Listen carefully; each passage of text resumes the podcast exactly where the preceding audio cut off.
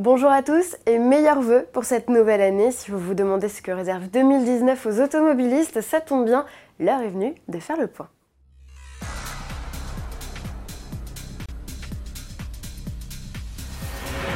Une bonne nouvelle pour commencer cette année, vous n'allez pas être plombé par les taxes sur les carburants. Merci les gilets jaunes qui ont fait plier le gouvernement.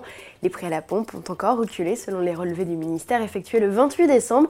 En particulier, le gazole, il est revenu autour des 1,39€ le litre, c'est près de 15 centimes de moins comparé au record historique d'il y a deux mois et demi. Du côté des super, la différence atteint même 17 centimes Comparé au pic d'octobre, le litre de 10 s'affiche à 1,38€ et celui de samplon 95 à 1,40€.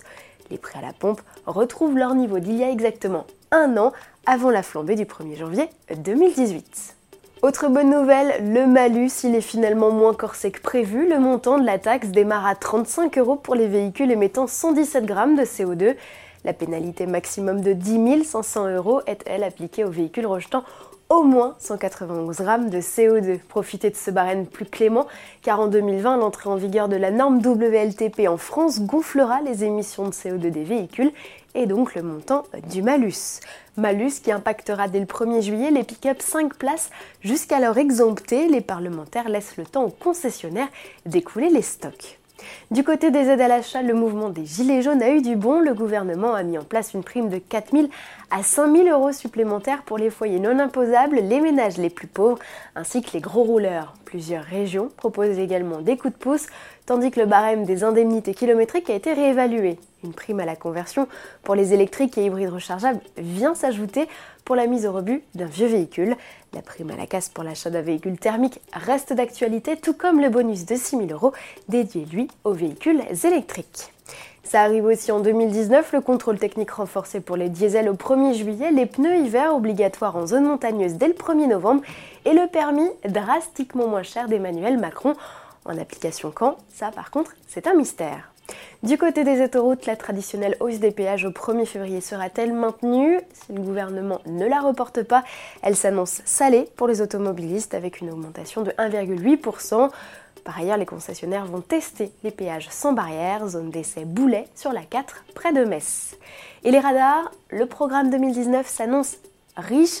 Si le parc doit grossir un peu, l'État va surtout moderniser ses 4700 dispositifs. Des radars multifonctions capables de contrôler plusieurs infractions simultanément vont fleurir au bord des routes. 400 radars de ce type sont prévus et prendront alternativement place dans 2000 cabines. Les boîtes non équipées seront des leurs. En 2019, le parc de radars autonomes d'une redoutable efficacité en 2018 va également s'étoffer et après la Normandie, trois autres régions vont confier des voitures radars à des sociétés privées. Au chapitre environnement, si les maires ont refusé l'idée des péages urbains, la pastille écologique fait de plus en plus d'adeptes. À compter du 1er juillet, les véhicules estampillés Critère 4 seront exclus de Paris la semaine et les pastilles 5 invités à éviter 130 communes du Grand Paris ainsi que les villes de Clermont-Ferrand, Grenoble, Strasbourg ou encore du Grand Lyon. Du côté des nouveautés, 2019 rimera avec les nouvelles Renault Clio, Peugeot 208 et Opel Corsa, mais aussi les Golf 8, Audi A3, BMW Série 1, Dacia Sandero, Skoda Scala et une flopée de modèles hybrides, chez PSA notamment, électriques, Porsche Taycan, Tesla Model 3 et ID Neo en tête. Enfin, après Rolls-Royce, c'est Aston Martin qui lancera son SUV, le DBX. Pour le reste, les surprises, notamment comme celle évoquée par le patron de Peugeot sur son compte Twitter ou le centenaire de Citroën, on vous donne rendez-vous dans le JT tous les jours. Encore bonne année à tous et à demain.